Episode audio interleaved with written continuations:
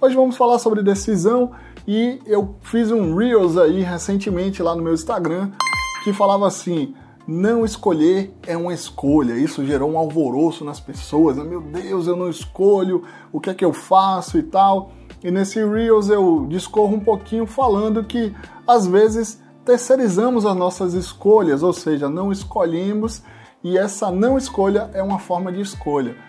Tem muitas pessoas que têm dificuldade em tomar algumas decisões na vida. Isso é normal, porque decisões decidem destinos, né? Esses 3Ds, né? Uma decisão vai decidir algo, um caminho que você vai tomar para sua vida. E toda decisão implica em perdas e ganhos. E aí eu abri uma caixinha de perguntas lá e falei: "E aí, gente, quais são as suas dificuldades em tomar decisões?" E agora eu vou começar a apertar sua mente aqui com algumas coisas. Tô até com minha chave de boca aqui apertando com Java, é tudo no gerúndio, é maravilhoso esse canal, meu Deus do céu. Aproveite para não apertar sua mente e deixe seu like compartilhe esse vídeo aí com o máximo de pessoas. Se você está ouvindo no Spotify, manda aí para alguém que é muito indeciso, enfim, fique à vontade. Me ajude a crescer aqui no, nas plataformas, porque esse conteúdo é feito com muito carinho para você e de graça. Mas vamos lá. Abri a caixinha e aí surgiram várias respostas, né? E a palavra medo se repetia muitas vezes. Medo de não ser assertivo, medo de errar, medo de perder, medo de me arrepender, insegurança, né? Medo de não ter a segurança adequada para tomar a decisão. Então, o medo sendo um mecanismo ali é, que paralisa as pessoas na tomada de decisão.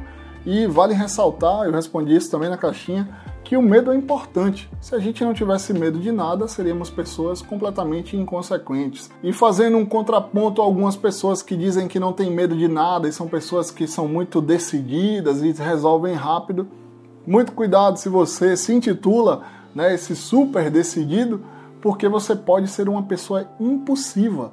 É isso mesmo. Quando a gente não mede muito bem algumas questões, isso pode fazer com que a gente se torne impossível. E a impulsividade é justamente essa incapacidade de pensar racionalmente acerca das suas atitudes. Né? Assim, da mesma forma, aí voltando para o indeciso, o indeciso pensa demais e o impulsivo pensa de menos.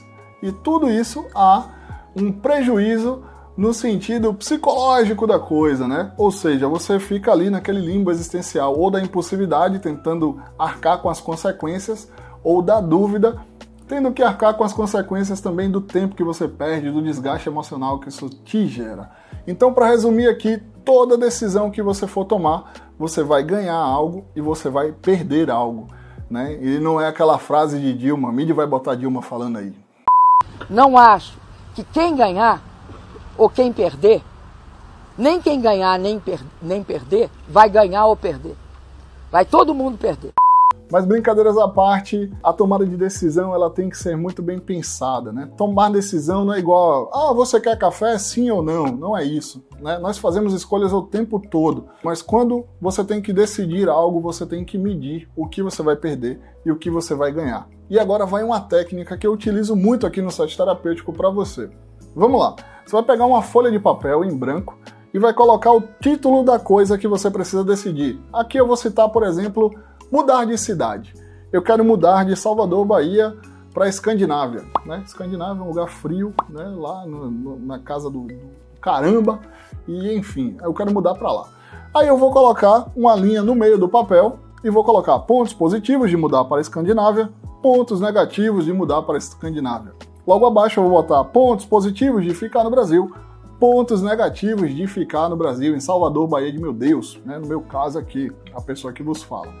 Você vai colocar aí pontos negativos, pontos positivos e tal, depois você vai cruzar esses dados para entender o que você está perdendo e o que você está ganhando. Isso vai te ajudar a ter um plano de ação para a sua tomada de decisão. Lembrando que decisões decidem destinos. Não terceirize as suas decisões. Quando eu abro caixinha de perguntas, eu percebo que às vezes pessoas querem que eu dê uma resposta que ajude elas a decidir alguma coisa. E o psicólogo não é essa espécie de guru que vai dizer o que você tem que fazer. O que você vai fazer depende da sua tomada de decisão. Então, como diria o filósofo grego Epicuro, seja ator e diretor da sua própria existência, tome sua decisão e arque com as consequências dela e também com as coisas boas que o novo lhe trará. E para encerrar, espero que esse vídeo tenha feito sentido para você. Esse conteúdo é feito aí com muito carinho, com muito cuidado. Deixa aí nos comentários o que, que você achou desse vídeo, desse podcast, dessas informações que foram dadas aqui e espero ter somado com sua vida. Um abraço e até a próxima!